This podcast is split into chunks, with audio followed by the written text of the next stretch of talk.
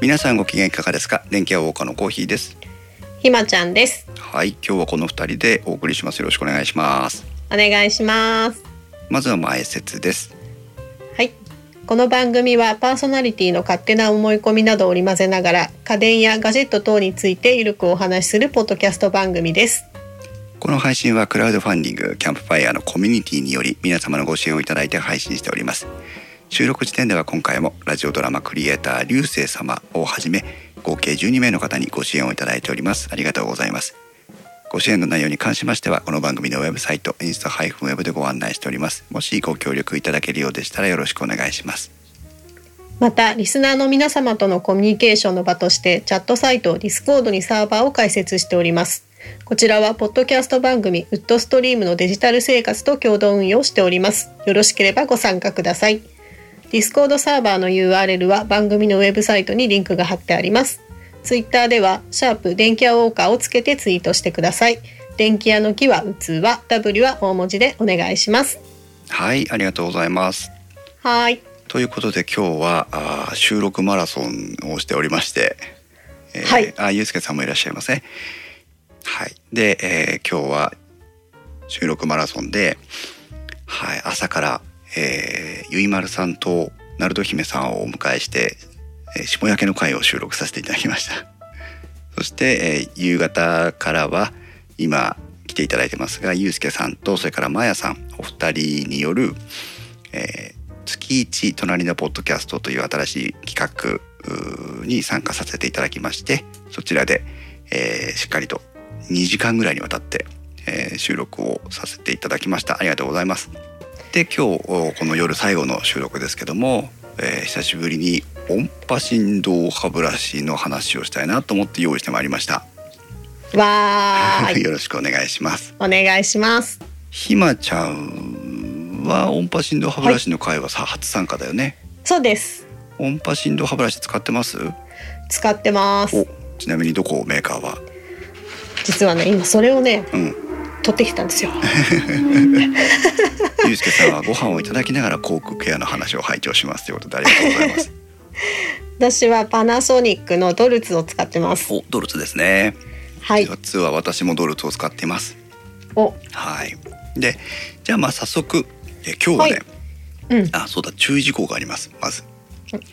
えっ、とこれ から番組の話の進行で、うんあのーいろいろ航空ケアのお話もしていきたいなと今日は思ってるんですが、はいえっ、と様々、えー歯のケアについてのお話とかも出てきますけども、我々あくまでも専門家ではありませんので、えーはい個人の感想としてお聞きいただいて、で、えーとお願いしますはい、歯科医師さんとか SS さんとかその他、えー、もろもろ注意事項とかもよく読んで自己責任で、えーやっていただければと思いますのでよろしくお願いします。お願いします、はい、これ大事だからね。大事です はい。えーで、えー今日はですね、音波振動歯ブラシ、まあ電気屋ウォーカーでは何回かな、うん過去何回か、えー取り扱ったことがあるんですけども、はいはい、新しい音波振動歯ブラシの、まあ、キーワードを読み解きながら、それから口腔ケアのお話もしながら、えー皆さんの、うおお口の環境についてですねお話をしていきいきたいと思い ます。えーそれではまずうーキーワードかその気になるキーワードからあーご紹介をしていきたいと思います。うんうんその1はいブラシの動作方向おおブラシ、うんうんそのヘッドの部分といえばいいんでしょうかねあの歯ブラシの毛が植わってる部分ですけど、ーうんこれがね、えー、と音波振動歯ブラシっていうことに限らずその歯歯の磨き方っていう意味で、うんううんんいろんな磨き方がありますよねっていうのをちょっと復習をしておきたいんですがうんひまちゃん歯磨きは、うんとはいどういうふうに動かして磨いてます、まあ、場所にもよるんだろうけどさ、えそれはさ、うん、何音波歯ブラシを持った時のこと、それとも普通の歯ブラシを持った時のこと普通の歯ブラシだと思って普通の歯ブラシをどう動かすかって、そうそうそうシャカシャカやるじゃないですか横横でしょ横でしょ横横うんひまちゃんは横派え横派って何縦の人がいるってことですか そういうことです。まあ、あの縦、縦横っていうのうんうがんとてもあの。えー説明がしにくいので、えーうんこれも統一していかなきゃいけないんですが、はい。えー、と横磨きと呼ばれるのが基本的には歯ブラシの一番スタンダード基本的な磨き方になります。うでん。横磨きっていうのはあの皆さんが、うんはい歯ブラシいいしてっていう前歯を磨くときにこう横にね、うんあの動かしますよね。うん。あそれうがそうそうまあ、。いわゆる横磨きと呼ばれる状態で、うん。でもこれも一応ですね2つの方法があるんです。うんうん。一つはスクラビング磨きあるいはスクラビング法と呼ばれている磨き方。ほう。うんでもう一つはバス磨きあるいはバス法と呼ばれている磨き方があります。へえ。あのその違いは？そう言葉を聞くとへえと思うけど、うん。あの説明を聞けばみんな納得です。うん。スクラビング磨きというのはうん歯に対して、えー、と歯ブラシが、えーとなんていうのかな90度水平うんうんにこう歯の表面をまっすぐから毛を当てて磨く方法がスクラビング磨きと呼ばれています。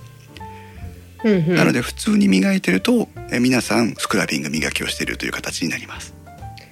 はい。だから皆さんが普通に一般的に言う横磨きっていうのはうん多くの場合このスクラビング磨きを言ってるという。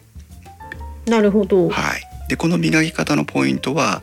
えーとうん歯の表面積が広いその一番歯の広いところを、うんうん、うんえー普通。に磨ける一番効率のいい磨き方なんですけどうんそれと同時に歯と歯の間うんも磨きやすい磨き方で、うんはい、この一般的には我々もこのスクラビング磨き横磨きで、えー磨いてる場合が多いです。うん。で、えーもう一つあるバス磨きというのは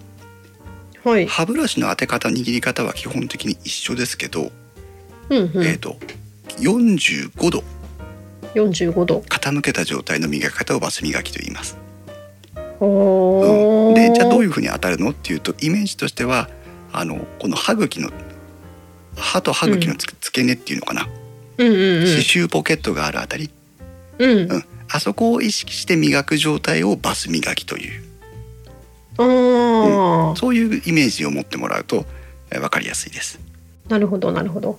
あネオさんもいらっしゃいませイソップさんもいいららっっししゃゃいいまませ。せ。はい。。タイムラインからゆうすけさんは歯の根元毛先を当てて横歯の表面は縦にシャッシャです、だってなるほどね、うんうんうん。はい、いろんな磨き方ね皆さんあると思うんですけどそのスクラビング磨きそしてバス磨きこれが横磨き、うんでうんもう一つあるのがもしかしたらゆうすけさんが言ってるシャッシャって感じに似てるのかもしれないんですけどうんローリング磨きというのがありますうんわかるローリング磨ローリきングうん。ローリングだからくるくるするってこと？そうそうくるくるするっていうふうなイメージじゃないですかうんで。もそれってただスクラビング磨きをくるくるしてるだけなんじゃねみたいなさ言い方ありますけど、実はローリング磨きというのは、うんえー、と歯ブラシを皆さんこう握って縦に持ってください、ああ、うん縦に持った時に、えー、とイヤイヤする方向首を横に振る方向あるじゃないですかうんこの動かし方がローリング磨きで、えー、とイメージから言うと、えーうん歯と歯茎のこの付け根歯周ポケットのあたりをかき出すようなうん横方向持ちなんだけど書き出すような動き、横にシャカシャカじゃなくてほど上下にシャッシャとこう動かすような動き、うんこれをローリング磨きと言いますおな,、おうん、な、ので、えー、と横磨きは腕全体をこう左右に動かしてる感じがありますけどうん、ローリング磨きっていうのはこう手首をこうひねってるような動き方、うんうんうんっていう風にイメージしてもらうと分かりやすいかなと思います。うんはい、音波振動歯ブラシでもこの歯の磨き方っていうのをどういうふうにその要は電動で再現していくかっていうのにこだわりがあってうん各メーカーともに、えーうんそのやり方を変えてきてます。だからうこーのん磨き方がどうなのかっていうのを把握しておくと、えー音波振動歯ブラシの選び方としては一つまあ参考になるよという。なるほど、うん、ただ今はどうですか皆さんそのどれぐらいの歯磨きをするのかによりますけどあの、うん私ほとんどねローリング磨きってしないです。で、うん、してないかなスクラビング磨きとバス磨き要は歯の表面磨きと、えー、歯周ポケット磨きと、あとはまあ、うん逆にこうなんか縦持ちにしてねちょっとこう歯歯とあ歯そのうそう間をそうしただりねとなんかか前歯とかはよくそういった、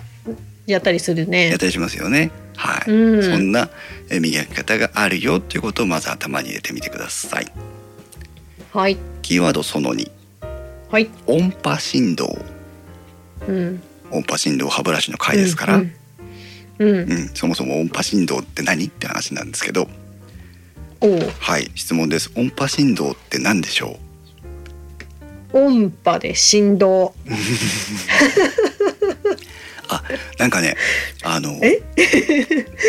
本当にいわゆる音波で振動する歯ブラシっていうのもうんなんかあったらしい過去にえちょっと待ってくださいじゃあ何今は音波で振動してないのそもそも音波で振動してるわけじゃないんですあらあら音波振動歯ブラシなのに音波振動歯ブラシなのに音波で振動してませんこれ実はなーに音波振動歯ブラシと言っているのは、うんえーおそらく日本だけです、あらはい、海外では音波振動歯ブラシとは言いません、あらはい、でこれは何か歯というとブラシの世界でもガラパゴスか そうそうよあのまあ呼び方だけね呼び方だけそう、えー、とそもそも音波振動歯ブラシの語源とかその言われる理由っていうところなんですけど、うん一応2つの、えーげ理由がありましてうん1つは振幅回数うんうん、音波振動歯ブラシがシャカシャカシャカシャカ勝手に動くわけなんですけど、うんえーこの振幅回数が、えーとまあ、周波数と見立てて、うんうん皆さん周波数ご存知ですかねあの、うんまあ、電気とかが上に行ったり下に行ったりして波を描いてる、まあ、我々はポッドキャスターだと音波の波形を見たりしますが、うんそういう振幅の数を数えていくのをその周波数というので表したりするんですけど、うんまあ、単純に往復する回数だと思ってください。うんうん一般的に例えばドラッグストアとかで売ってる安い電動ブラシ、ただ電気で動くだけの歯ブラシ、うんこれの、えー振幅回数って何回ぐらいだと思います何百回とか何百回とかまあそこまで遅くはないかな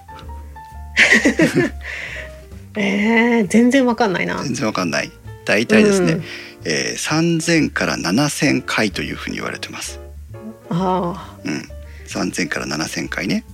ーうんはいじゃあ音波振動歯ブラシは何回ぐらいいやだからもっとすごいんだよきっとそう3万とかあ正解ですそうえっ、と2万から3万1000ぐらいっていうのが今の標準の値です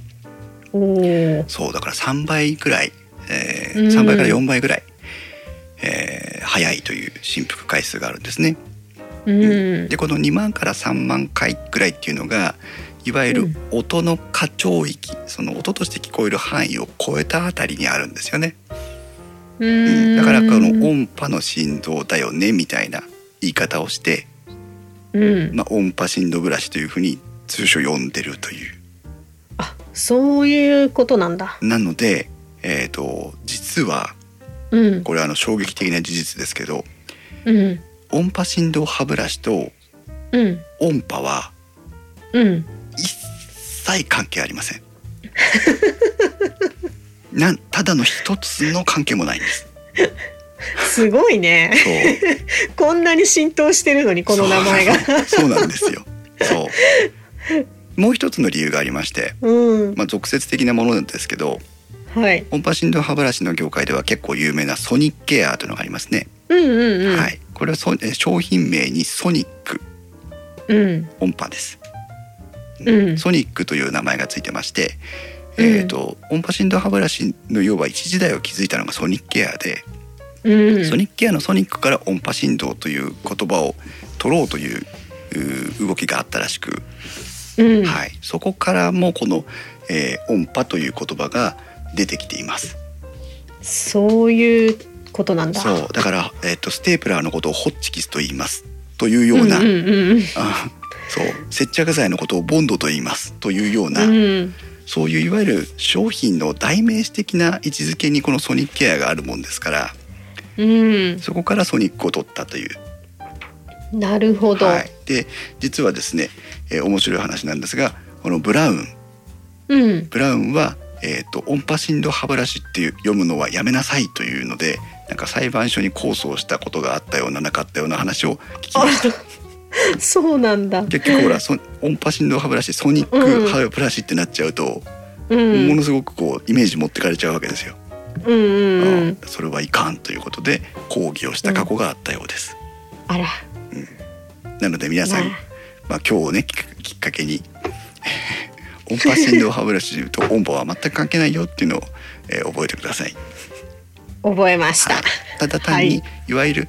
売り文句としてキャッチーな言葉を使ってるだけという形になります、うんうんなるほど。面白いでしょ騙されてきた。騙されてきた ねキーワードその3はい。手磨きする手磨きしないうん。ね音波振動歯ブラシ、えーうん勝手に動いてくれるわけなんですけどうん。皆さん音波振動歯ブラシ使ってる皆さんはい。どうやって音波振動歯ブラシを使ってますか私はうん夜の歯磨きは絶対音波歯ブラシなんですよ。えーなんだけど、うん朝と昼は手磨きしてます。あそうなんだ面白い初めて聞いた、なんで二つ持ってます。へえはい。面白いなんなんでそれは朝と夜と違うの朝は、うん朝ね私2回磨くんですようん朝起きた瞬間とご飯食べた後でおおなるほどだからなんかねどっちもうん超完璧じゃないのね、うんだから音波音波で2回やると時間食っちゃうし、うっんていうので朝はなんとなくこう半々ぐらいで1回分ぐらいの歯磨き量になってて、うんお昼はやっぱりお家にいるとは限らないから、うん私も外回りの仕事なんで、うんまあだからまあちょっと外でパッと磨く分にはややっぱり手磨きになっちゃうっていうのと、ううんんうんでまあ夜は時間もあるし、うんお風呂入ってる私もお風呂入りながらイソップさんと一緒でお風呂入りながら磨くんで、よくこうあの髪の毛トリートメントしてる時間ってぼーっとしてるのもったいないからその時間にゆっくり時間かけて音波歯ブラシで磨くっていう感じにしてます。へえ面白い面白いですね 音波振動歯ブラシはうん、シャカシャカしますしないお素晴らしい模範生ですねししてたけど過去は。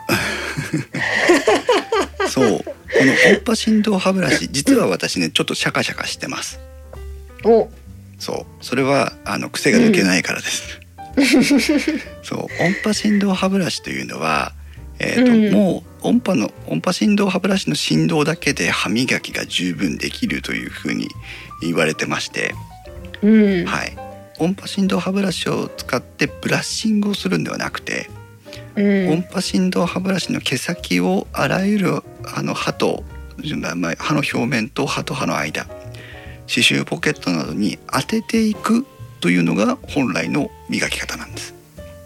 はい。そうだからどんなえー音波振動歯ブラシの、えーメーカーの動画を見てもシャカシャカしているものは一つもありません。はい。そうだからねまあ一説にはシャカシャカしちゃうと振動を受けうん打ち打ち消しちゃうとかっていう、うんせっかく3万。回ぐらいでかえ、うんあの振幅してるのにそのシャカシャカ動きでちょっと相殺しちゃうよねとうん。いう説と、うん。あともうその規定のギリギリで、えー高速運転してるのにうん。シャカシャカしちゃうともっと要は余計に歯を磨いてしまうのでうエ。んナメル質を傷めるよねという説とうん。一応2つあります。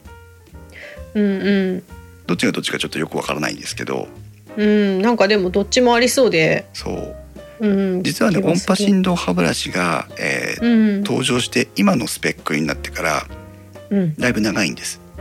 うん。要は上限値が3万1,000回ぐらいまになっててうん。それ以上実は上には行ってないんですよおお。っていうことはやっぱりその辺が一番。限界というか、いい、いい具合がそのぐらいってことなのかな。うんそれ以上振幅回数を上げるとさっき言ったうんエナメル質ってその歯の表面に対してうんちょっと悪影響が出てしまうというのがあって、うん。そこそれ以上は出さないという風な要は規制になってるというか、あの適切な回数はもううんうん3万回ぐらいが上限ですよっていう風になってる、うーそうん。だからあんまりもう振幅外数で比較をしなくてもいい時代に来てるという感じもしますね。うーうんん、そこはもうそこが限界値なんだね。そうそうそうそうだからよっぽど何か技術的な革新がない限り3万回を超えていく振幅回数っていうのは多分出てこないと思うのね。うーんでそれはその振幅回数の上限をそのクリアしていくんじゃなくてそのうん、歯のに対する悪影響を克服できる時に初めて振幅回数が上げられるっていう感じ、なるほど。うんになっています。まあでもすないだろうね、そうね。ないだろうねこれはねないと思う。うん。そうでいわゆる、まあ、成熟期には入ってきてるわけですよそういう意味で。うん。で、えーもう一つが、えーと音波振動歯ブラシじゃない電動歯ブラシうんうんさっき言った3,000回から7,000回程度の振幅回数の電動歯ブラシはうん。うん。逆に言うと,、えー、とあ手磨きのシャカシャカも必要になります。うん。こちらの場合は、えー、と手で磨いてるのをアシストするという意味での電動になるのでなるほど。目見ててわかるもんね。そうですあよの、ね。目で見見えるよね。うん、そのぐらいのって動いてるなっていうのが。見える見える。う。そうんそうなので、えー、とこれから出てくる格論でも出てきますけどうん。例えば携帯用の音波振動歯ブラシとか、うんうん。えーそういったものは、えーただ当ててるだけじゃダメだよっていう風な、えー記載があるものもあるのでうん商品選びするときはしっかりその要は自動できちんと、まあ、自動っておかしいけど、えーとうんうんうんブラッシングをしなくていいタイプの電動歯ブラシなのかうんブラッシングと併用するタイプの歯ブラシなのかっていうのはしっかり見極める必要があります。はい。はい、で、えー今度キーワードのその4はい。音波水流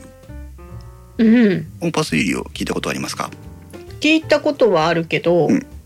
なんのこっちゃ。なんのこっちゃそうですね、うん。う音ん。波水流というのはえ音波振動によって発生するえブラシの周りの、えー液体とか泡の動きのことを言ってます。うん。はい、うんで、えうんー、と高速で振幅することによってその、う水その唾液とかその、えー歯磨き粉とかが、えー動いていくんですね。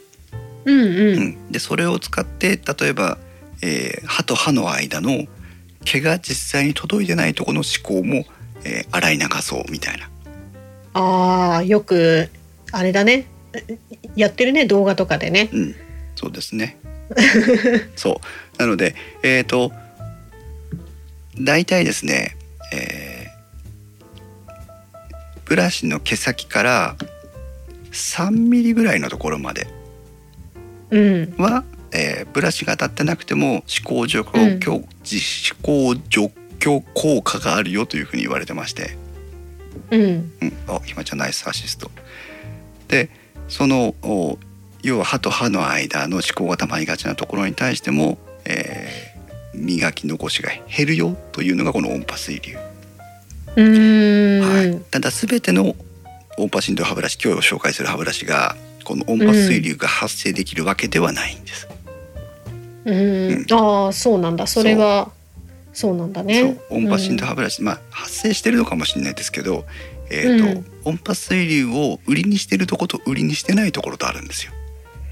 うん。おはい、ーその。辺もちょっとなんかメーカー同士の差別化みたいなのが見えてくるので面白いポイントなので、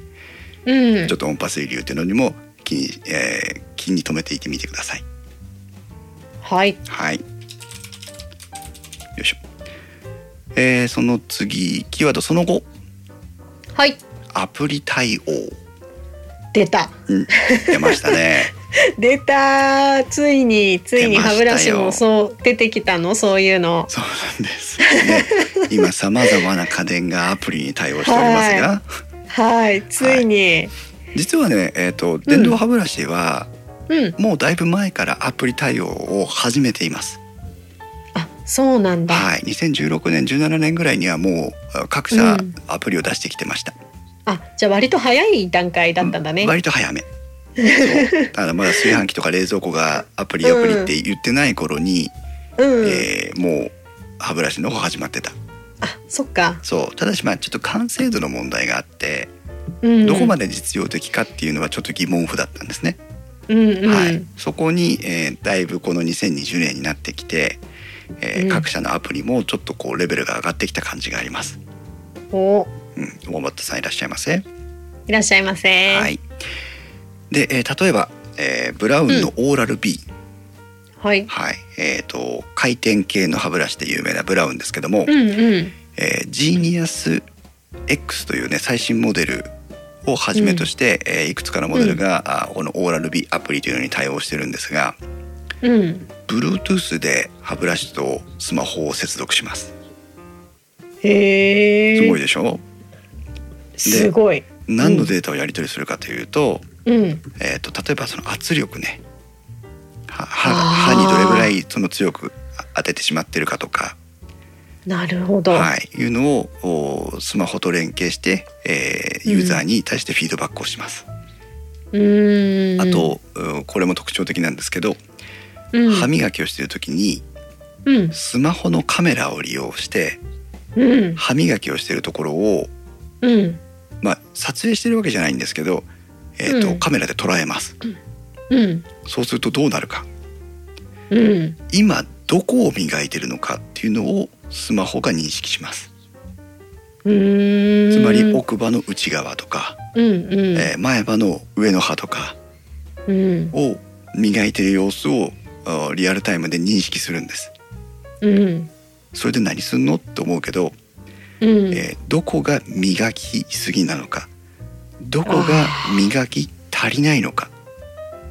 いやー重要だよそれ知りたいそう意外と皆さん歯磨きって癖があるでしょ、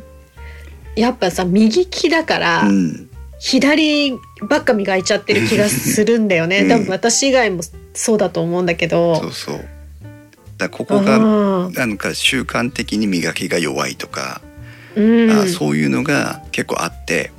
うんで歯医者さんに行くといつもほら歯磨きでね歯科衛生士さんが見てくれた時に、ここが磨けてませんね」とか「ここがちょっと歯肉炎っぽいですね」って皆さん言われません、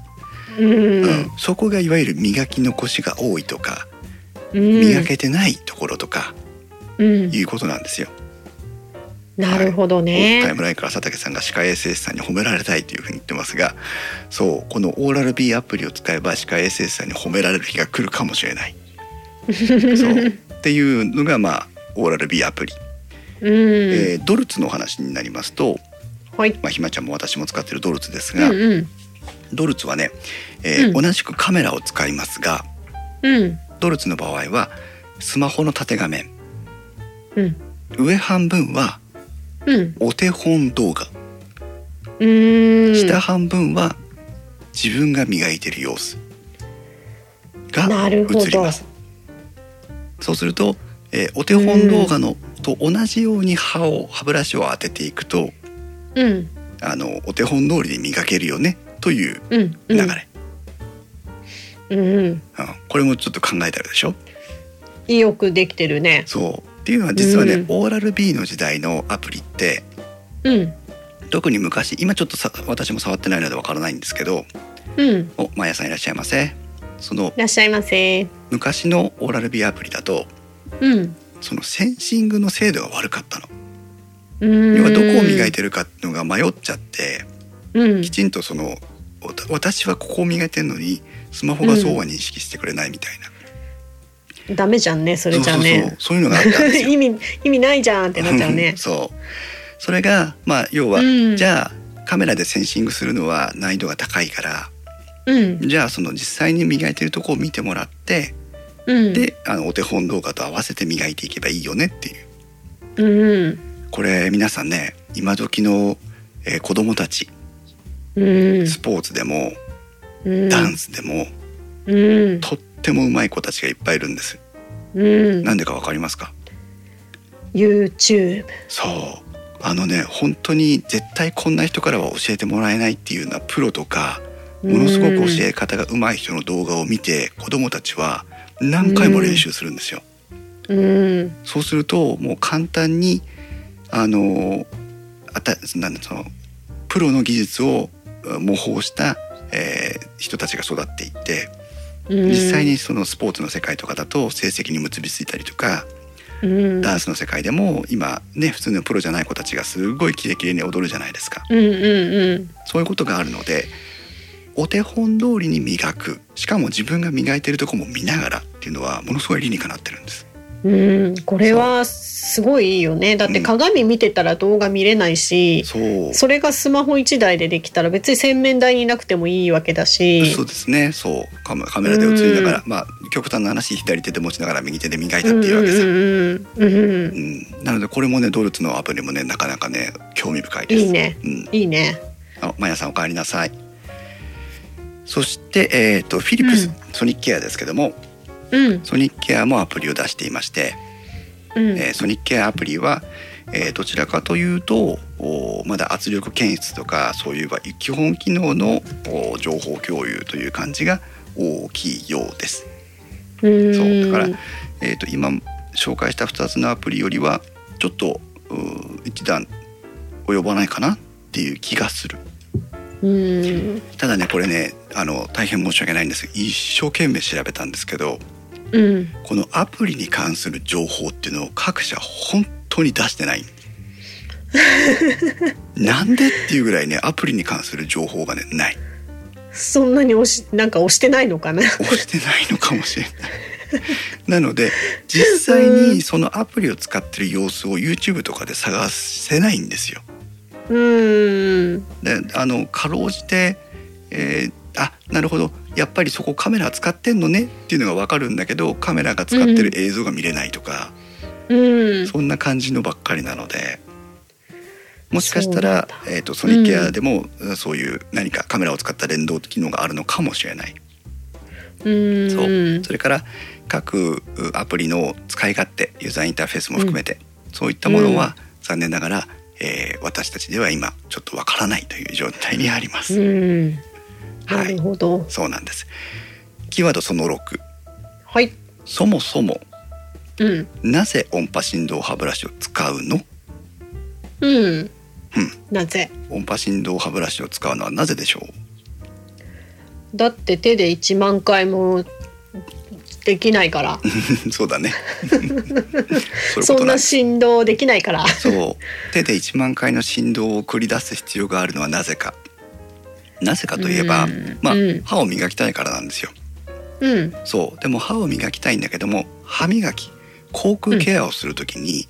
えー実は大事な要素がいくつかあります。はいもうあの改めて言うまでもないんですがうんプラークコントロールというやつですね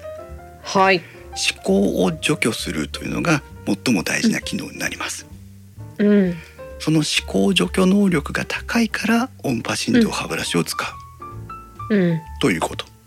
うんここまではもう皆さんあのカタログにも載ってるし皆さんも分かってることうんうん今日今回2020の電気アウォーカーの音波振動歯ブラシの回ではうんもう一つ知っておいてほしいおはい英語で言うとガムリセッションと言いますほわかんないですよねううんわ私かもんこない今回調べてて初めて聞いた言葉なんです けどうんあのデンタルなんだっけあの歯磨き粉のガムねガムうんうんうん歯ブラシのガム、うんあのガムは歯茎のことを言いますうんでガムリセッションというのは日本語に直すと歯肉退縮とか歯肉抗体というふうに言うんですけどはあ歯茎うんが、まあ簡単に言うと痩せていくうんうんのを歯肉体質とか歯肉抗体というふうに言うやん言いますうんうんえー、と歯肉退縮を起こすのはいろんな理由があるんですね、うんその歯肉炎とか歯周病とかっていうのも原因だったりしますし、うんその他の理由もあるわけなんですけどうん歯肉退縮の理、えー、と原因の一つに、うんえー、と圧力のかけすぎっていうのがあるんですあそれ私ですおもう歯医者さんでうん明らかに歯磨きしすぎって言われて、うん、でやっぱ歯茎が落ちてきちゃってるうん、全然はそれ以外にも問題ないですよぐちゅぐちゅしてるとかもないし、うんうんそうもう明らかに歯磨きのしすぎって言われて、そだよれねがあのそうあの電動歯ブラシ買ったきっかけでしたおー歯医者さんで言われたのがすごい歯医者さんの見立てに追いついたよ 俺そうそうなんですだからその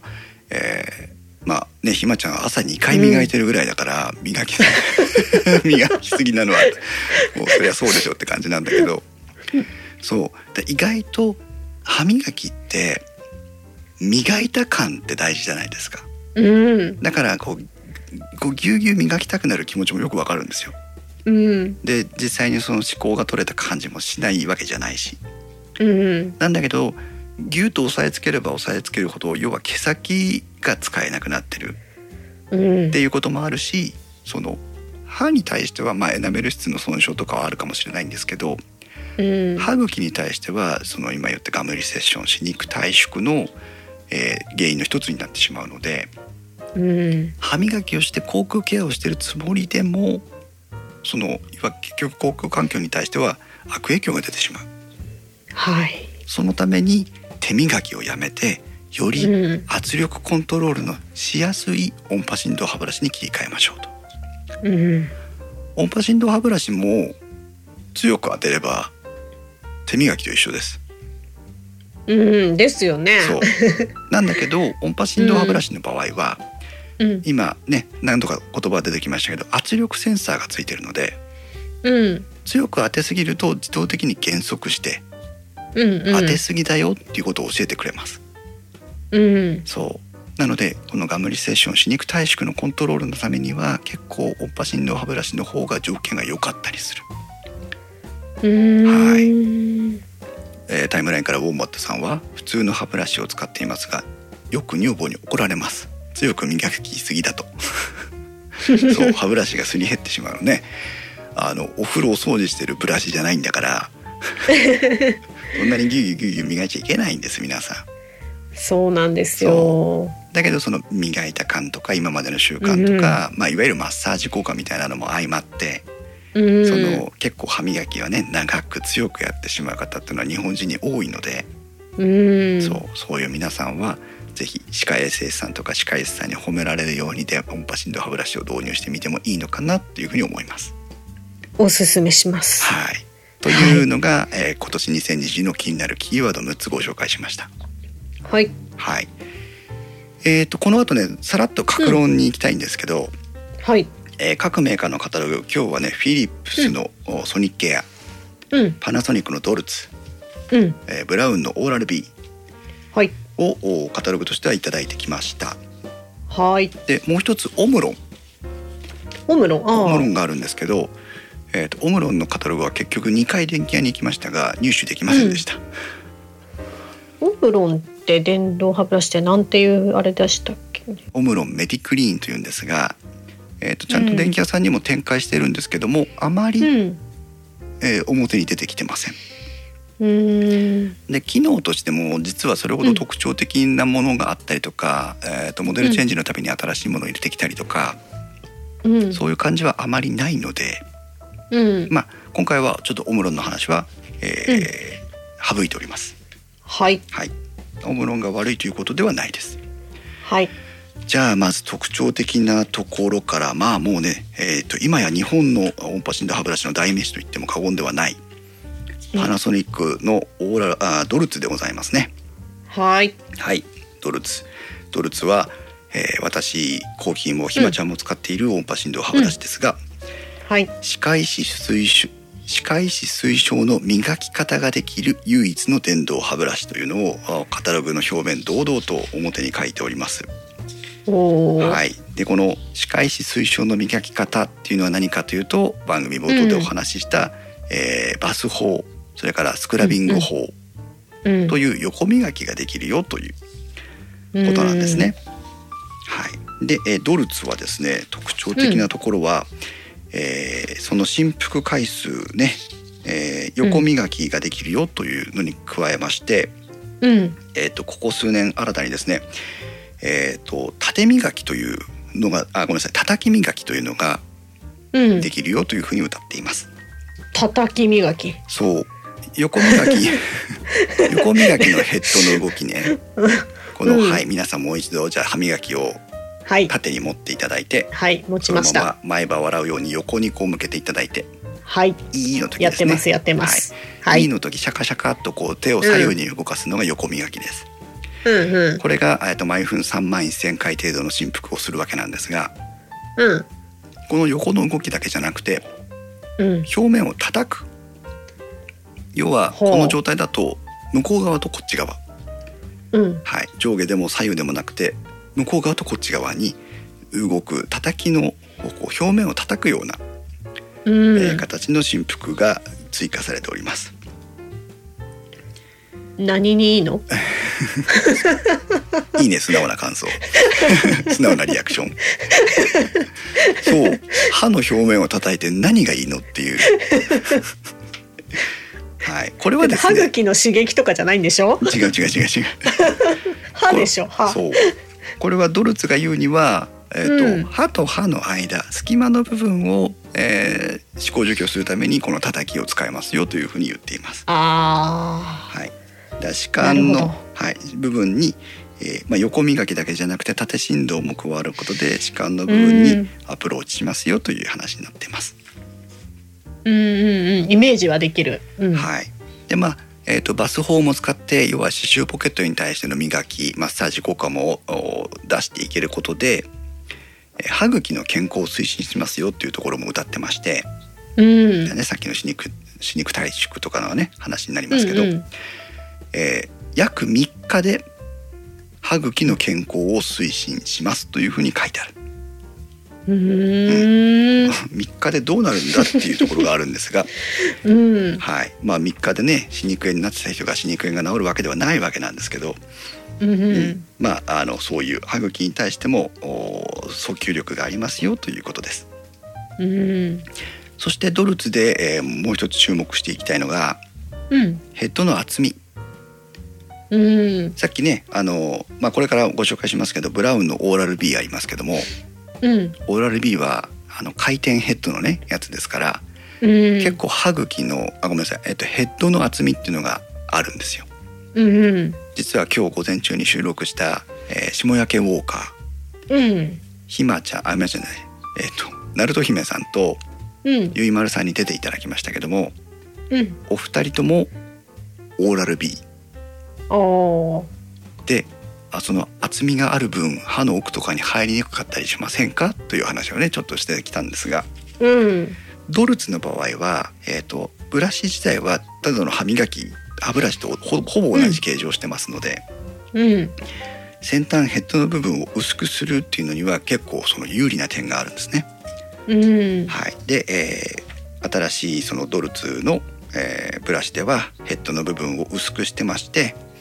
うんえー奥歯に届きやすいというのを実現しておりますうんそれからもう一つポイントが高いのがうん歯ブラシってどうしてもこう、えー水場で使っててうん歯垢歯磨き粉とか歯垢がまあくっついたりするわけです、うんそうすると歯ブラシの周りっていうのは結構まあ汚れが溜まりやすい、うんで今までの充電台というのは結構その構造上、その湿気が溜まったりとか、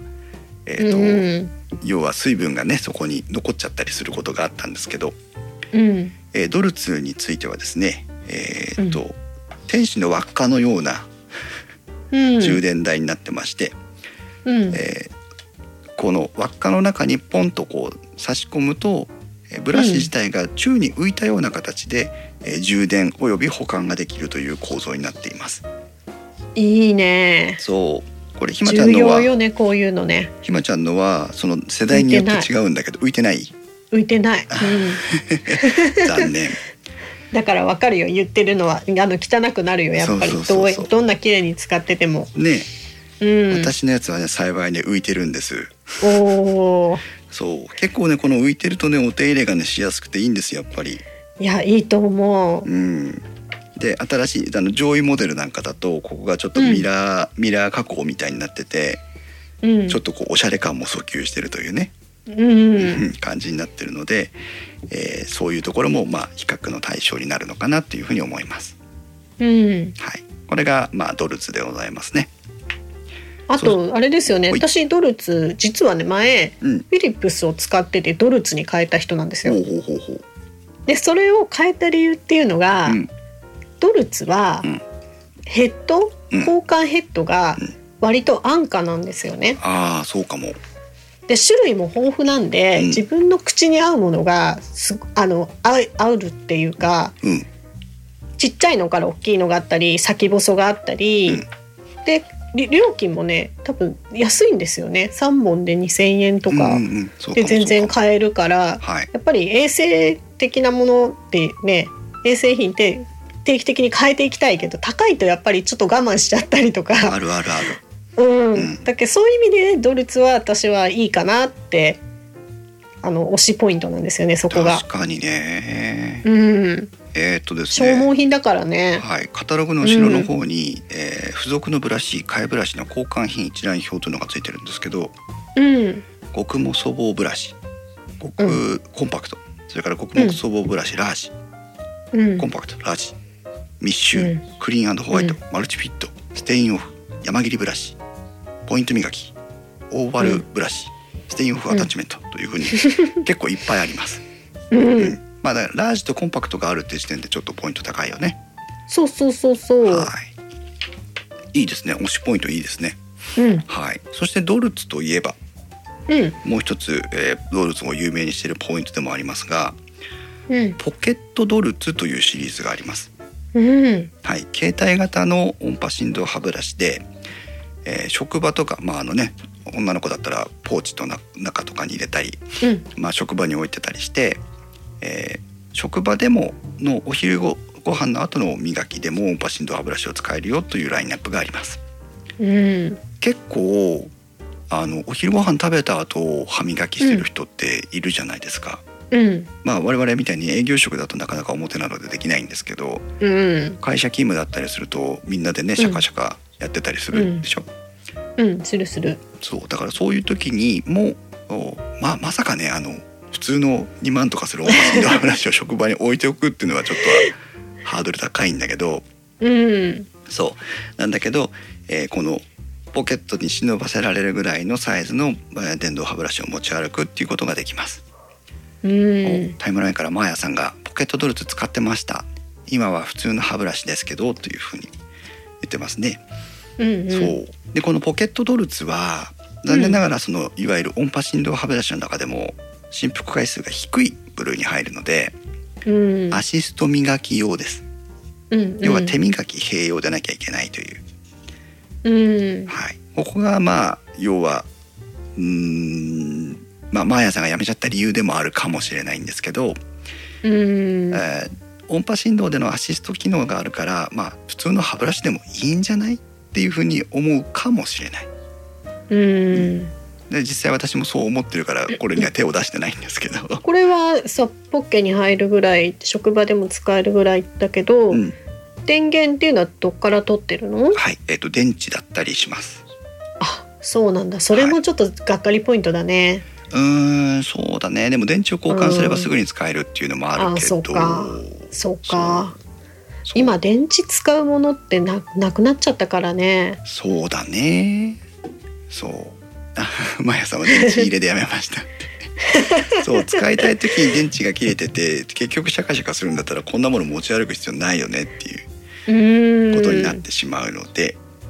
そうかちょっと位置づけが微妙な立ち位置なんだねそう微妙な立ち位置ではありますが、う、ん、がでもこういうがその携帯できる音波振動歯ブラシ仮にまあアシストうんうん程度だとしてもね、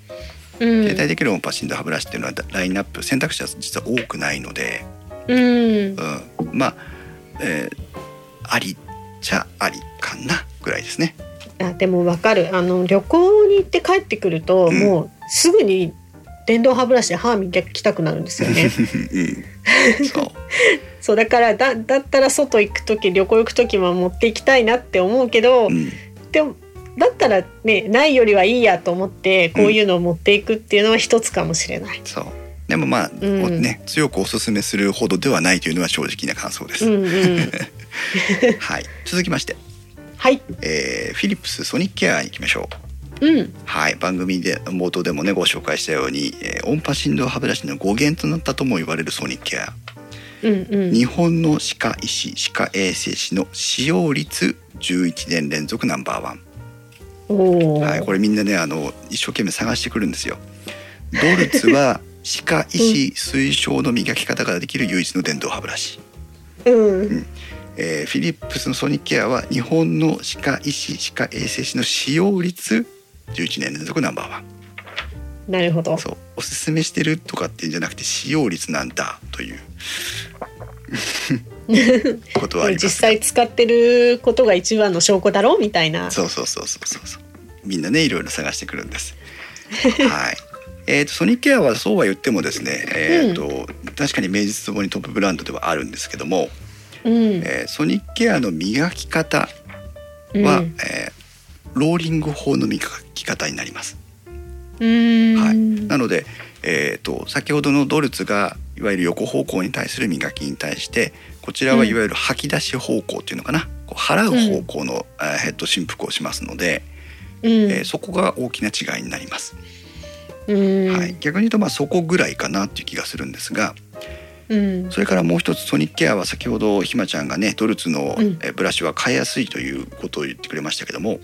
うんソニックケアにはですね、えー、とタグがつきますタグうんついてたっけそんなのああの値札がついてるわけじゃない よ。RFID といううんチップがブラシに入ってましてうんうんうんこれがですね、えーとどれぐらいになったらブラシを交換しますかっていうのを教えてくれるという、おーはい、なのでどのブラシを接続したかを、えー歯ブラシ本体が認識してくれるといううーんため的にチップを積んでるんですが、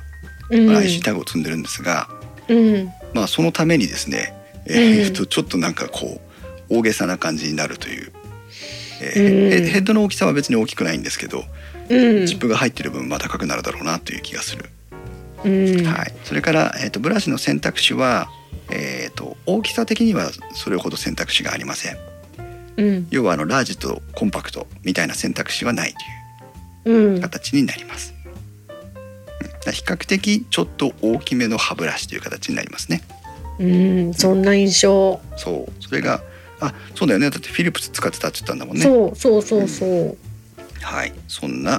フィリップスソニックケアうんそして、えー最後にブラウンオーラル B ですがうんはい皆さんねもうご存知の通りブラウンといえば丸型の歯ブラシヘッドを使ってますけども、えー世界の歯科医師が使用するナンバーワンブランド正解だもんねはいこれがオーラル B でございますはいみんなねいろいろしべ絞り出してくるわけですよ。はい、えー丸型回転ブラシと呼ばれるのが特徴特徴のオーラル B ですがうん前回の電気やウォーカー音波振動歯ブラシの回でもお話ししましたけどもうん回転とはいうもののうんくるくる回るわけではないんです、うんはい、回転方向に対する振幅運動になります、うんはい、なので、えっと行って戻って行って戻ってっていうのを繰り返すというね、うんうんはい、うそんういうので磨けますけどもうんえー丸型ブラシの最大の特徴は、えー一本一本の歯を包み込むような感じで磨けるというのがポイントで、うんはいえーあと圧倒的に磨いた感ねああそうやっぱりこう実際動いてるからねそうギュッギュッギュ目にッ見えるとそう形で磨いたなっていうこう爽快感が得られるのがオーラル B、うーんはい、なのであのなんていうのかな歯ブラシうのんその磨いた感がないとちょっとストレスがたまるという人にはオーラル B はおすすめかもしれません。うーんはい、そしてもう一つ、えーブラウえっとフィリップスのソニックケアもパナソニックの、おドルツもですね、うんえー振幅運動による音波水流が発生しますがうんでそれを半ば売りにしている部分でもありますけども、うんえーこのオーラル B については音波水流なんぼのもんじゃいというのをえーうん最大限表に出してましてああもう逆にねはい思考は水に溶けにくいだから音波水流ブラシと比較すると、こんなに綺麗に磨けるんですよっていうふうに書いてあるおー思考は水に溶けづらいので物理的にこすり落とす必要がありますうーんだから丸型ブラシで思考を物理的にこすり取るんです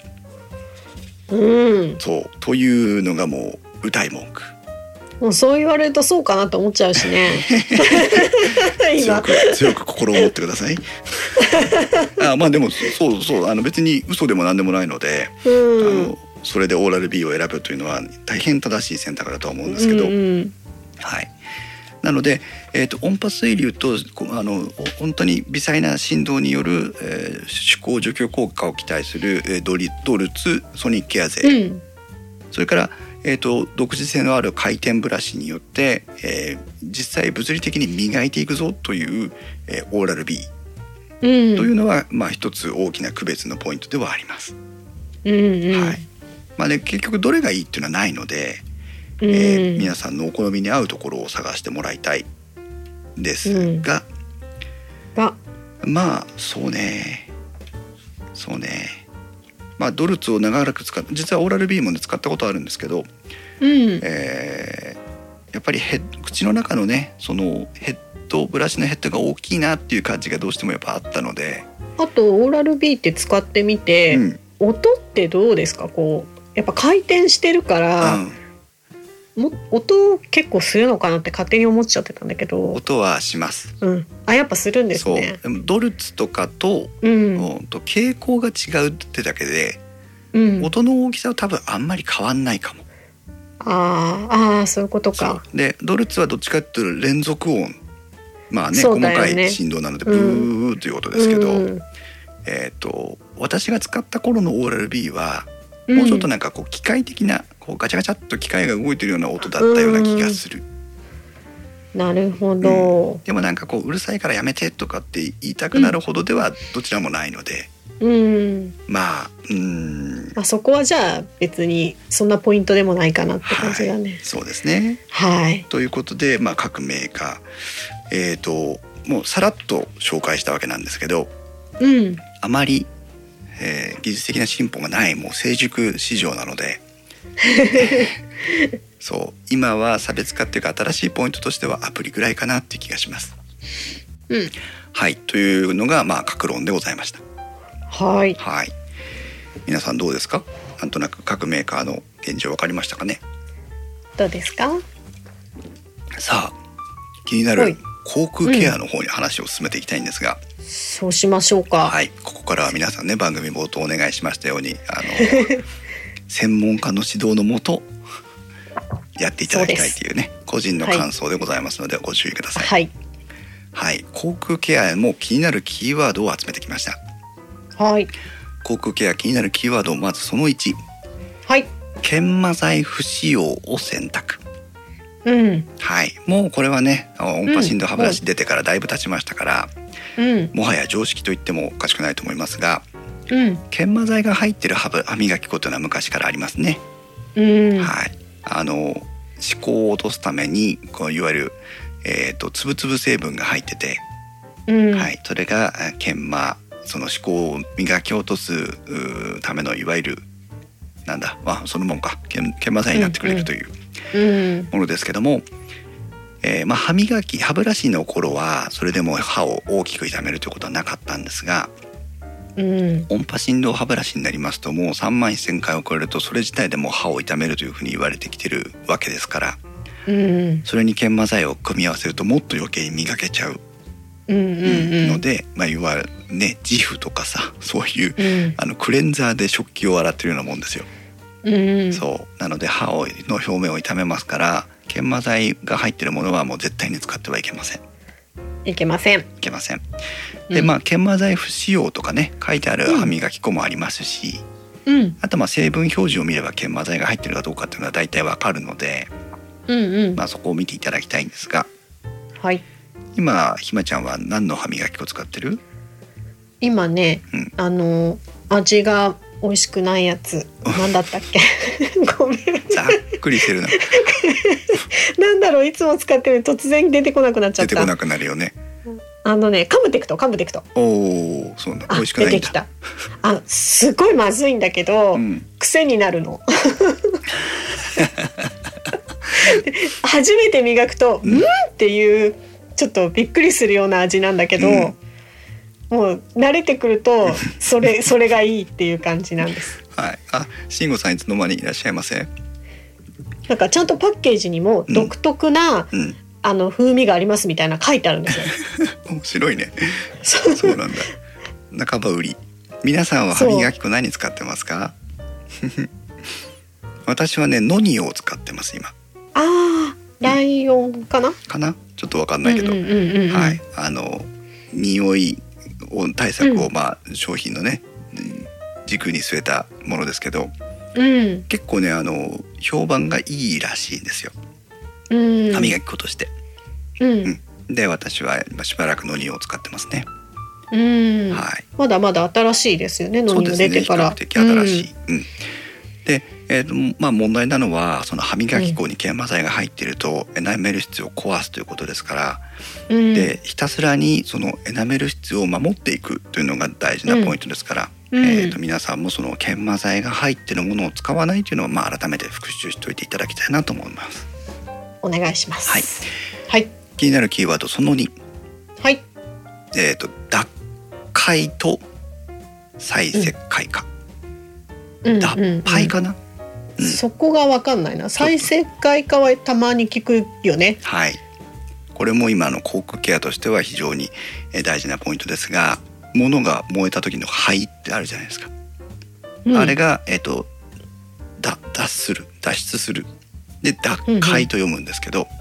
うん、えっ、と再石灰化の石灰の灰で、うんうんうんうんえっ、と歯口腔環境というのはえっ、と、極論するとこの脱灰と再石灰化というのを常に繰り返しています。うーんで、えー、と再石灰化というのを皆さんね、まあ、ピンときてますけども、えー、とその前に理解しなきゃいけない脱灰の方向を説明しますとうん脱灰というのは歯のエナメル質とかうん象牙質要はその歯ですね歯うんうん歯からカルシウムの結晶が溶け出していくというのが脱灰という現象です。まさに字のごとくですね。そうカルシウム分が抜けていくというね。うんはい、で脱灰というのは、えー、とご飯を食べたりうんおやつを食べたりしてうん要はそのえっ、となんだ、えー唾液の支配率が下がったりとか、うんえー、とそのその他の食品とかが口の中にあると、うんその状態だと脱灰っていうのが進んでいきます、うーんはい、だから物を食べただけで脱灰はしていくという形になるんですうんどんどんどんどんカルシウム分が抜けていくっていうことですうんじゃあ抜けていくとこ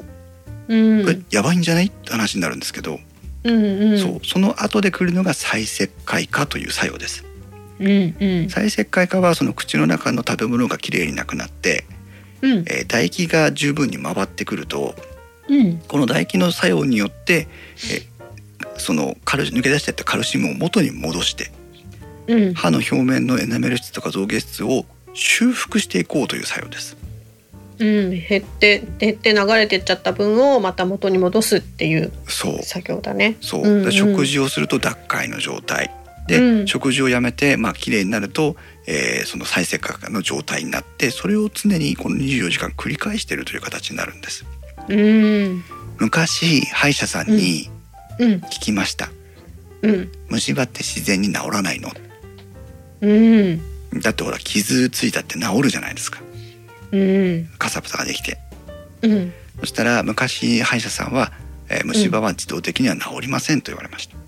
うんそうなんだけどその脱灰と再石灰化というメカニズムがしっかり分かってきて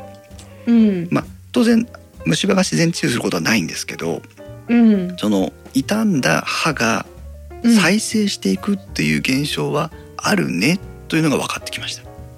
へえ。なのでこの歯磨き口腔環境を整えていくっていうのは、うんいかに脱灰の状態を短くして自覚するか。そう,、んんん再石灰化の状態を長く保つかっていうのがうんポイントになります、なるほど。そううん私なんかねあのデスクで仕事してるので、うん、いだらだらとおやつを食べるんですよやわかる。そうチョコレートを食べてみた り食べちゃうねそ配られたりもらっちゃったりするとそう飴ね。ちゃん舐めてみ たりこのだらだらと口の中に食べ物がある状態を続けるっていうことは、うんだらだらと脱灰状態を維持してしまうことになるのうで、ーんえそう糖分がという以前にあまり口腔環境には良くないんですーうんそれから寝る時うん寝てる間というのは唾液の分泌が少なくなるそうですうんなのでその唾液によって再石灰化が促されていく環境にしたいのに、うんえー、と寝てる時は唾液の分泌が少なくなるのでうん寝る前に食べちゃダメっていうのはそれなんですうん脱灰状態から再石灰化の状態に戻せなくなるうん戻りにくくなるるほどるほどうんそうだから食べる前にまあよくねあのダラダラとダラダラとしながら寝てる人いますけど 枕が濡れてるみたいな人いますけどあの基本的には夜食べても一応そうんの歯を、まあ、さっと磨くでもいいし、まあ、最悪そのブクブクするだけでもいいかもしれないですけど、うんえー口の中の食べ物は出してうん脱灰状態から再生可能な状態に移りやすい状態になってから寝るというのが大事なポイントになります。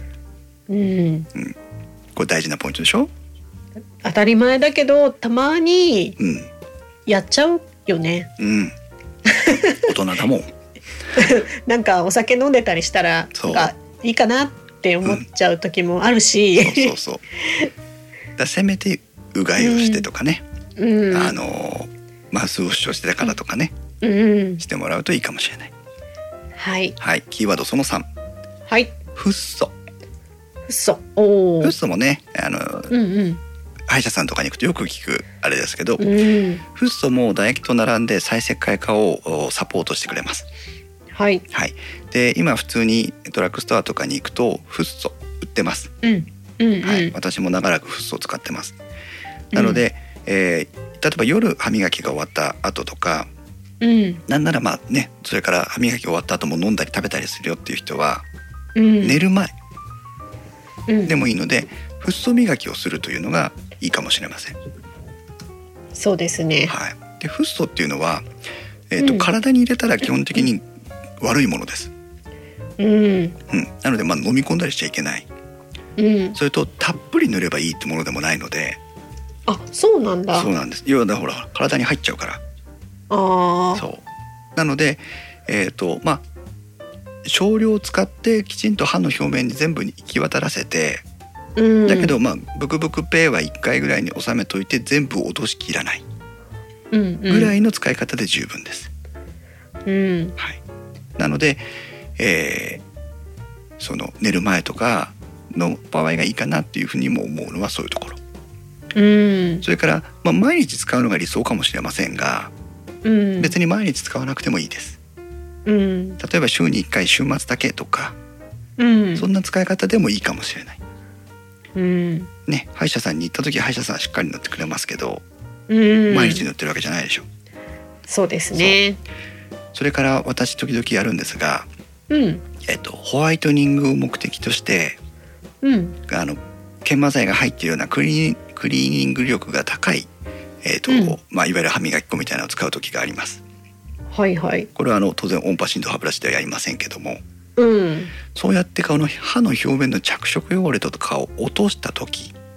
うんうん一時的に歯の表面にダメージが出てるのと同じ状態になるのでうんこういう時もフッ素を積極的に使ってうんあのエナメルの再石灰化とか修復をえ促してあげるといいと思います。なるほどそうたまにあのあのホワイトニングをしたままでうん終わってしまう人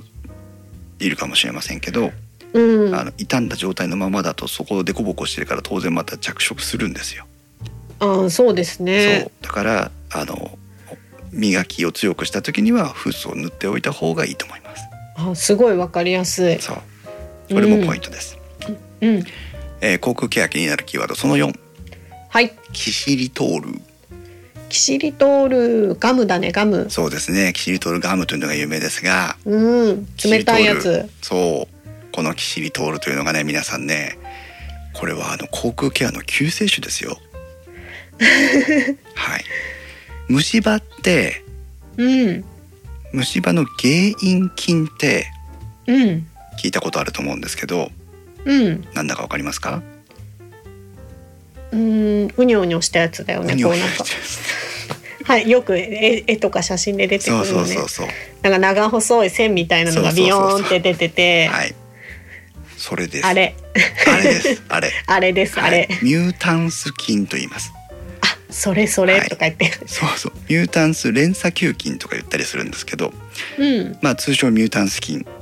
これうがんいわゆる虫歯を作る一つの主要因だというふうに言われてます。うんで、ミュータンス君は何をするかというと、うん私たちが食べたご飯、うんそれに含まれる糖分をうん餌にして彼らは活動してます。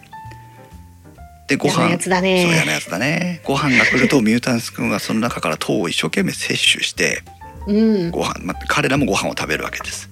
うんそうすると、えー糖を代謝して酸を作り出します。うんミュータンス君はただご飯が食べたいだけなんです。うんなんですけど彼らが作り出す酸が歯を溶かして虫歯になっていく。うんこれがまあいわゆる簡単に言うと虫歯の原理です。なるほどはい。でなぜ歯磨きをしろというふうに散々言うかというとうんもちろんこのミュータンス君のお食事になるご飯糖分を除去しなきゃいけないということもありますがうんミュータンス君は主に思考に住んでますうんなるほどねそうだから住みかも取ってあげなきゃいけないとういう、んはうい、んというのがミュータンス君ですうんうんそこで登場するのがキシリトールおーはいキシリトールというのは、まあ、歯にいいよねっていうのはなんとなく皆さんもご存知だと思うんですが、うんえっ、とすごいやつなんですよキシリトールが口の中に入るとうんミュータンス君はキシリトールのことを餌だ糖分だというふうに思いますおーキシリトールをねう「んいやいやキシリトール来たぜ」っつってミュータンスがキシリトールを食べるんですようん食べて何をしたいかというと彼らはミュータンスえーキシリトールを食べて代謝をしたいうんエネルギーを作るわけですねうんそしてその結果として酸が作られますうんただキシリトールというのはうんミュータンス君のご飯にはなりませんあれご飯だと思ってたのにそうミュータンス君は「イエーイご飯うん」っつって食べるんだけどうん実は彼らの中でキシリトールは消化できないんですへえじゃあ餓死しちゃうじゃんそういうことをこれがねまたねガシよりもえげつない何何無益回路というふうに呼びますえっおとう利益の利あの利益の益がないと書いて無益ねうんの回路回路は電気回路の回路ですうん無益回路というんですけどうんなんで代謝できねえんだろうなんで代謝できないんだろう俺っつってうんミュータンス君は一生懸命そのキシリトールを代謝しようとするうんそうすると一生懸命頑張る分うんあのパワーを使うんです。うんそうなんで、えー、とミュータンス菌はキシリトールを取り込んで代謝をしようとすると無駄働きをさせられてうん疲れるという 全然代謝できねえんだけどっつってで頑張っちゃうんだでそもうそう、ああはいまだダメかみたいな感じでそうこれを無益回路というふうに言いまして、はいえーこれによって効果的にミュータンス菌の活動を抑制していくんです。うーん実は口の中に存在するミュータンス菌うんキシリトールを間違って食べる連中というのははい全体の9割くらいだというふうに言われてるんです全部じゃないんだ全部じゃない残り1割うはんうんキシリトールじゃねっつって無視するんです、うんはいだからいんでなくならないんだねすそうだからいな くならないいなくならないんだけど、うんこのちゃんと分別わきまえたミュータンス君キシリトールをキシリトールだと認識するミュータンス君は、うんなんとあまり酸を生み出さないミュータンス菌なんですあああら別にあれじゃないそうだからえー口の中にあってもそれほど悪さをしないミュータンス菌、うん一説にはうんこのキシリトールをきちんとキシリトールガムを服用して生活をするとうん3ヶ月ぐらい経つとうんもともとその酸を生み出すミュータンス菌9に対して酸を生み出さないミュータンス菌1だった国口腔内の割合がうん逆転すると言われてるそうですへえつまり酸を生み出しにくいミュータンス菌9割のうん酸を生み出すミュータンス菌1割っていう力関係になるうんどうですか皆さんこれミュータンス菌が酸を生み出して歯あの歯を痛めていくっていう状況で91の割合が逆転するんですよ。これは積極的に取らなきゃってなるよね。なるでしょ、うん、うそもうなのよ。だかう今らちょっとキシリトールガム買いに行きたい気 分です。食べなきゃみたいな。そうこれねだからね皆さんあのえっ、と騙されたと思ってねぜひまあ12ヶ月試してもらいたいんですけど、うんえっ、といろいろあると思うんですけど私が使ってるのはね、えっ、とキシリトールガムってあのえっとこれどこだえっとねメーカーが分かんないけどあの白い歯にバッテン赤いバッテン印のキシリトールガムって普通に売ってるやつですねうん。あれの、えっと歯科専用というやつですキシリッシュかなんかかな。キシリシュじゃなくてキシリトールってやつあ、そうなんだ。いろんな種類があるんですけどキシリトールと呼ばれるガムも売ってるのでで歯科専用である必要が実はありましてああ、市販の普通のチューイングガムのキシリトール配合のもの、うん。えー、とキシリトールの配合量が、えーとうんちょっと少ないんです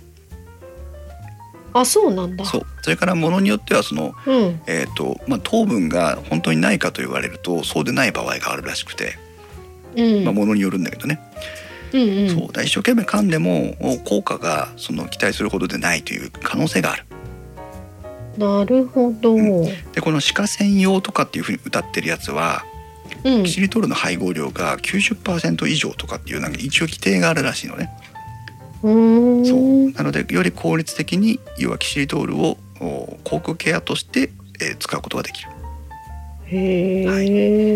1日に3粒から5粒3回から5回噛むのが理想的というふうに言われてます。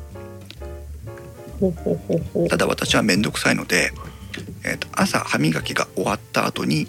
うん。 1回噛みます。うん。そうそれから夜、まあ、このポッドキャストの編集とかしてる時、普通にデスクの前でそこ作業してる時に、えー噛んだりもしますうんうん。あとお昼ご飯食べた後デスクで噛んだりもしますうんなのでまあ3回ぐらいうん。でそれぞれの場所に場所にそのボトルを買って置いてあるので、まあ、気が付いた時へー思い出した時に噛んでるって感じ何なんかそれもいろんな味があるんだねこれ。そう3種類ぐらい味があって、なんかじゃあちょっと楽しめるよね。そうえっとどれもね結構美味しいですようんそうだからあのなんかこう治療目的というかねその口腔ケア対策用だからあんまり美味しくないんじゃないって思いがちですけど、うん。そんなことない普通のガムとしてあの楽しめますねガム噛むと唾液も分泌するからね。そうそうそうそういいいいいいですよね。一石二鳥よねうん。はいなのでめこれおもしす皆さすんめもですねねそういいね虫歯予防にもえーいいですしミュータンス菌そのね糖を代謝してしまうミュータンス菌の支配率が下がるっていうのが結構根本的な対策としていいと思うのでうん。結構おすすめですはーい。はい、えー、口腔ケア気になるキーワード最後その5はい音波ブラシだけでいいのうん。はい、うん音波振動歯ブラシ磨いてもらった後でうん。皆さん試しにデンタルフロスとかうん。使ってみてください、うん。音波振動歯ブラシで2分間磨いたとしてもうん。歯垢が出てきます来るね。そう出てくるよね、間違いなく。うん。そう意外とやっぱりその歯と歯の間の、えー、と歯垢の除去っていうのはまあ難しくて、うん音波振動歯ブラシだけに頼ってるとまあははうんえっ、と虫歯になるげ、えー、と確率は下がってはいきますけどうん。例えば歯肉炎とか歯槽膿漏いわゆうるん歯垢歯周ポケットに関連したような、えーその口腔のトラブルっていうのは、えーまだもうちょっともう一息必要といううん。なので、えー、とデンタルフロスを、まあ、使いましょうねという話も出てるんですがうん。私のおここ2020音波振動歯ブラシの選び方のポイントはうん。デンタルピックと呼ばれるものうん。最近結構増えてきましたいわゆるいわゆる爪楊枝タイプの、うん。うん。えーものですうん。それこそさっきのガムとかだとゴムの爪楊枝みたいなのが売ってますねうん。出はいてる出てる。そういう、まあ、いデンタルピックとかいろんな言い方があるんですけど、うん。そういうものを使って歯と歯の間の、えーケアをしてあげるといいうん。そう歯医者さんから推奨されたのはね、うん、えー、ともっと細いやつにしてくださいって言われました、だか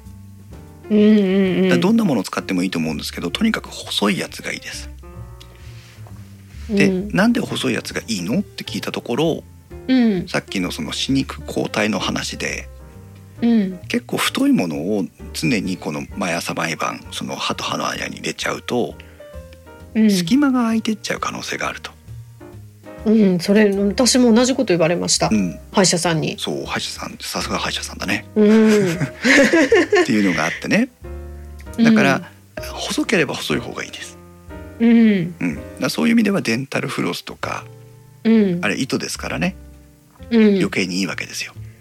なんか私ははい歯医者さんに言われたのは、うん私歯並びはいい方なんですけど多いすごい歯がねギュッてしてるのあ詰まってるんだそうそうそうそう、だからパッと見は歯あの歯並び綺麗なんだけどうん、歯科医師的にはいい方じゃないって言われてえーでそういう歯がギュッてなってる人はそこに無理やりうんそのいいい爪楊枝みたいなのはいでうんゴシゴシやっちゃうとどんどんどんどん歯茎が下がってっちゃうよって言われて。おーであなたぐらいこう歯がギュッてしてる人はもう糸ようじだけでいいですって言われました。そうなんだ そ うへえすごい。そうだからあの、爪楊枝よりもゴム製、ゴム製よりも、うんうんうんまあ、ワイヤーでわい巻いてるようなやつもあります。うん、そうそしてそれよりも、えーいわゆるデンタルフロスになるわけなんですけどうん、デンタルフロスを今回あえて言わなかったのはうん、デンタルフロスで歯と歯の間のケアをしようと思った時に、うん、やっぱり落としきれない可能性があるああ、結構歯と歯の間っていわゆるこう三角形に隙間があるわけですよ極端に言うと。うんうん、でデンタルフロスを皆さん当ててもらった時にこの三角形の全周をまんべんなくフロッシングできますかといううーん、私ね実はねデンタルフロスをして、うん、それからピックをしてますああ、なんでかというとピックが結構その、えーと簡単に壊れちゃったりあの折れちゃったりするので、うん、あのコスパが悪いの でデンタルフロスでまず全部をやってうん、で奥歯の方の歯と歯の間だけをピックで入れてるんですうん、でも、フロスかけた後にもかかわらずピックをするとピックにやっぱり歯垢がついてくるんですよ。うん、はい、なので、えーまあデンタルフロスをしてもらってデンタルピックをしてもらってでオンパシンで歯ブラシをしてもらうっていうのが、まあ、一番理想なのかもしれないんですけどうん、それは面倒くさすぎる と。いくらなんでもっていう時には、うん、まあ、ピックだけでもいいのかなっていうのがちょっと私の思ったところ。私は、うんあのそのフロスなんですけど、はい、まあよく売ってるこうあのなんだろう貼ってあるタイプはいはいはいはい。じゃなくって、もう糸だけので巻いてるやつが売ってるんですよ。うんあるね。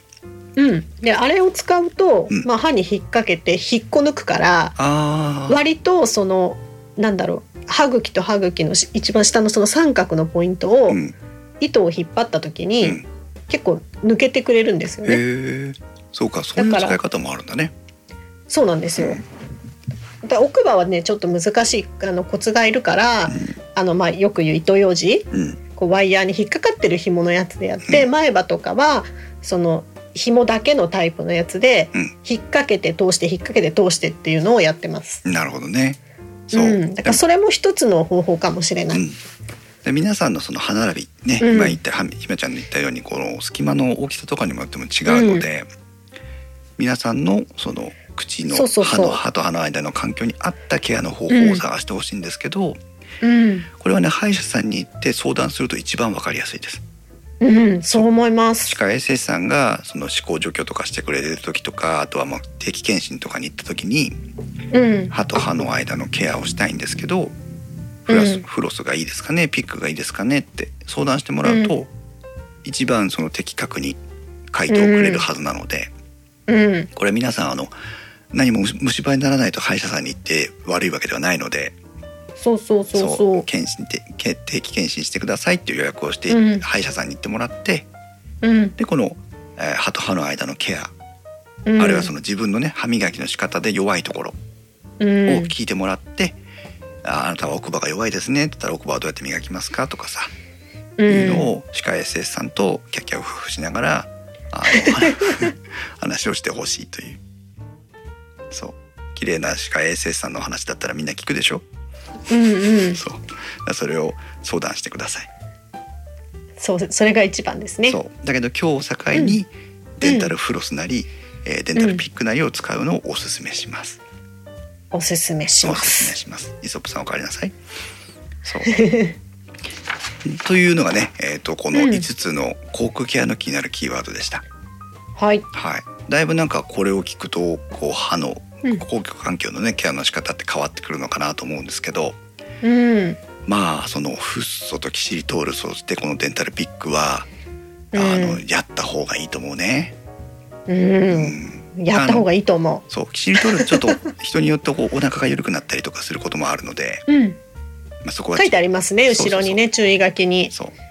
うあの合成甘味料かなんかが多分お腹にね効いてしまうんだと思うんだけど、うえんーぜひそこも注意してね使っていただきたいとは思うんですがはい8020運動というのを皆さんご存知ですかご存知ですかご存知ですか80歳まで20本の歯を保ちましょ素晴らしいうわはい厚生労働と厚生労働省と日本歯科医師会が提唱した8020運動、えー1989年平成元年に、えー提唱されたものですがーうん20本の歯を残す理由は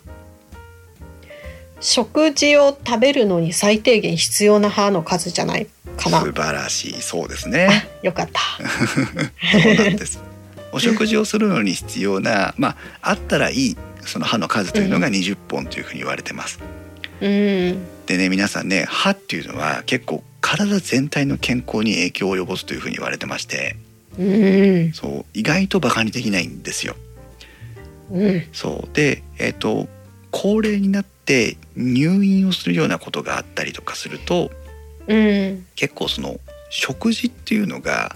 えーその病気から回復していくために大事なポイントになっていくんですよね。うん要は栄養をいかに摂取していくかっていうことでもあるしうん歯がきちんと噛み合わせる噛み合わすことができるっていうのが結構そのいわゆる体のその使い方にも影響してくるらしくて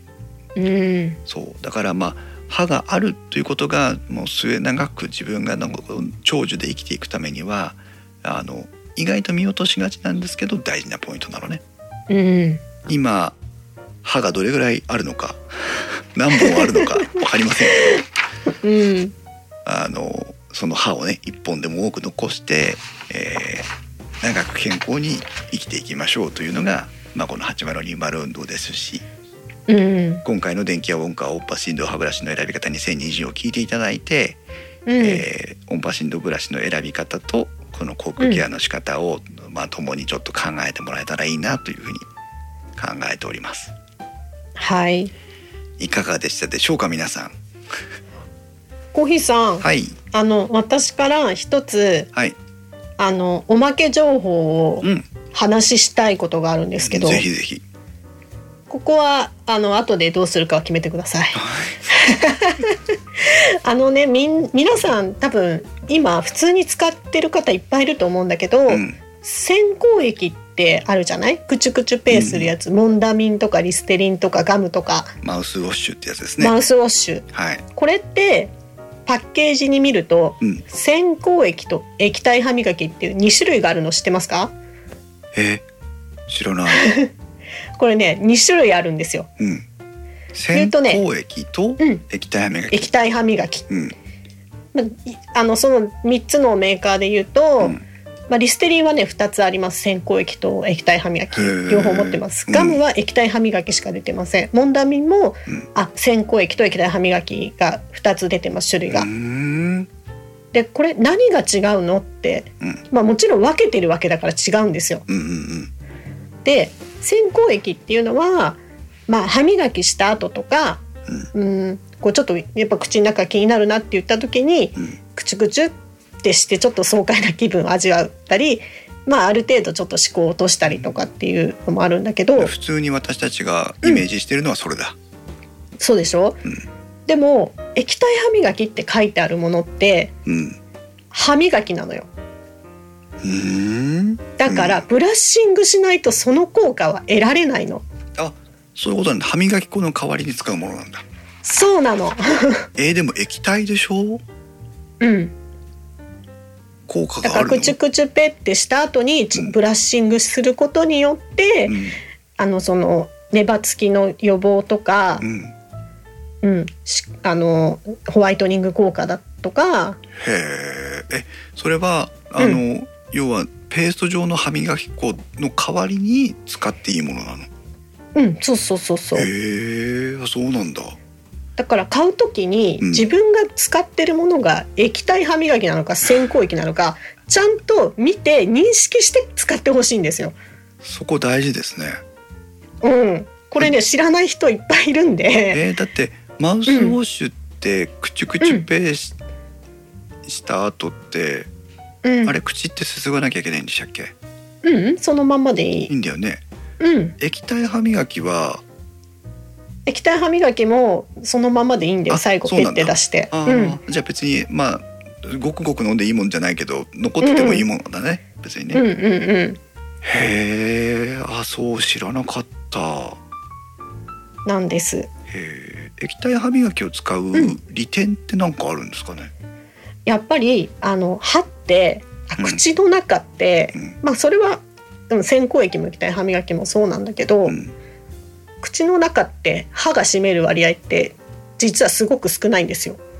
あなるほどなるほどでも菌がいる場所って舌の裏にもいるしう、ん、まあ、ほっぺの内側にもいるしああそういう時に洗口液とか液体歯磨きを使うことでうん口の中全体を洗浄できるっていうことにメリットがあるんですよ。へえなるほどね。でその効果にプラスしてブラッシングすることで、うん、その、まあ、歯ブラシあの歯磨き粉と同じ効果をさらにプラスしてるのが液体歯磨きなんです。うーんそうか確かにだからほっぺそうの歯内側磨とかきした後うんに仕上げでぐちゅぐちゅペーするんだったらわざわざ高価な大体液体歯磨きの方が高いんですよどこのメーカーもね、。なるほど、うん、よくリステリンとかでいうとトータルケアとかっていうと大体1本1,000円ぐらいするんですけど高いね。リスそうリステリンのその先行液だと1本600円前後なんでうーんわざわざ歯磨いた後ぐちゅぐちゅペーするだけだったらうん安い先行液でいいし、うんうんあそうかまあその、うん口の中のいろんなとこのお菌を何とかするっていう目的だけだったら、うんその洗口液を液で普段の生活にプラスするだけでもいいんだ。そうそうそうそうああなるほど。だから逆にこの例えば液体歯磨きに書いてある全ての効果効能を得たいんであればうんくちゅくちゅペーした後ブラッシングしないとうん、何の効果もないよっていうへえこれ注意が必要ですね。 そうそう。ここをね、全然皆さんね、何とも思わずに、なんとなく自分が好きな味とか色とかで買ってると思うん で、ちょっとね、意識してもらうと、多分違うと思うんだよね。初めて知りました。タイタイムラインからイソップさんは辛すぎて辛いのでマイルドなやつを使ってますって。これはあの辛いから効くとかマイルドだから効かないとかってことはないのかな。あの、これ、えっと、多分辛いのっうて、んアルコール成分が強いものが辛いんですよ。へえ。どちらかというと。どちらかというとね。うん。どちらかというと絶対ではないんだけどうんもともとのその機材っていうベースになっているものがう、ん。まあ、アルコールを入れた方が安定してるんでへえ。あ、そうなんだ。だからアルコール入れる入りがいっぱいあるんですけどは最近はちょっと技術の進歩でノンアルコールでもその元の液体がうん。安定したものが出てきたので、うーんノンアルコールのものがだいぶ今各社から出てますそれも多分ここ45年の話ですねここもあれ皆さんドヤポイントです よ。ぜひ明日職場の同僚に知ってるっつって。だからよくねノンアルコール効かないんじゃないかと思ってる人がいらっしゃるんだけど、うん。別にアルコールで消毒してるわけじゃないから、うん。うんノンアルコールでもちゃんとそこに効果効能が書いてあればもちろんあ、それは、うん、そういうことなんだアルコールが直接その口腔ケアに寄与しているというよりもうん、あれなんだそのそう液体、安定してその効果を含めるためのものなんだそうなんですよへえだから辛いの苦手な人はぜひノンアルコールを選んでもらいたいなと思います。うん、タイムラインからマーヤさんは「朝一の歯磨きだけリステリンアルコールなしの紫が好き」って書いてますね、うん、うん、うん。へえそうなんだねイイソップさんは以前は効くと思って我慢してましたって今は大丈夫なんですよ我慢しないで。 我慢しないでアルコールじゃなくても大丈夫へへえでも意外とそうかそのリステリンとかマヤさんも言ってますけど、使ってる方はいるんですねイソップさんとかもね私ね以前使ってたんですけど、うんあんまりそのなんだふ普通の歯磨きとプラスしてやるのが面倒くさくてうんやめちゃいました、 タイムラインからマサさんはリステリンガラスを磨くのにも使えますねっておお そうなのか知らないそれはそれはよくわかりませんけどはいいいですね、はいうーんそうか追加の情報もいただきましたありがとうございまそうすで今すじゃだあからね口腔ケアの中にこう、なんだろうマウスウォッシュっていうのを一つ組み入れてもらうと、うん歯だけじゃなくて、口の中が、のねをきれいに保てるっていうことにつながるので、そうねマヤさんなんか特に接客業で人と近いところでお仕事するあれだからやっぱ朝ね、あ口の中すっきりしてるといいのかもしれないし、うん、私も夜それこそほら唾液が少なくなる時とか、うんだからうん歯磨きとかはもうご飯食べ終わったらすぐしちゃうので、うん寝る前にちょっとマウスウォッシュして寝るとかいいかもしれないね。うん、おすすめです。うーんうん、ちょっとあのドラッグストアに行って先行液か液体歯磨きかを見,、見てみ ます。おはい。願いします。はいということで「音波振動歯ブラシ2020」皆さんと、はいあお話をしてきましたがいかがでしたでしょうかでしょうか。ねあの、うんほぼ音波振動の歯ブラシ音波振動歯ブラシの話じゃありません がそう気になるキーワードと航空系の気になるキーワード2つをねキーワードで分析していったので、だいぶうー航空ケアについて詳しくなったんじゃないかなと思いますからもう今みんな歯磨きしたくてしょうがないでしょ。はい、あまやさんありがとうございます。勉強になりましたということで言っていただきましたね。マサさんははいちょうど買い買おうと思っていたタイミングでしたのでありがとうございますということで。 おそうお、ですね。実際今あので家電量販店に行くとあのまあうんうんそれで磨くことは当然できませんけど、うんえっ、と動くものもあるので、うんうんその音の大きさとか。まあ、手とかうん指にね当てていただいてどれぐらいくすぐったいのかとか、そうそういうのは多分体感できると思うので、うん、電気屋さんで見てもらったりして、えーはい購入のね選定の、えー参考にしていただければと思いますはーい、いやー楽しかった、盛りだくさん。 ねたっぷり1時間40分お話をしましたが、おはい。はい、この番組に関する感想はツイッターでは「ハッシュタグ電気屋ウォーカー」をつけてツイートしてくださいまた今日も公開収録会場にはたくさんの皆さんにお集まりいただきましたがあー配信ではカットされるであろう秘密の話も含めて、えー公開収録会場ではお楽しみいただくことができますので、えーチャンスがあればぜひこちらにも遊びに来てくださいということではい。それではまた皆さん次回の配信までさようならさようなら。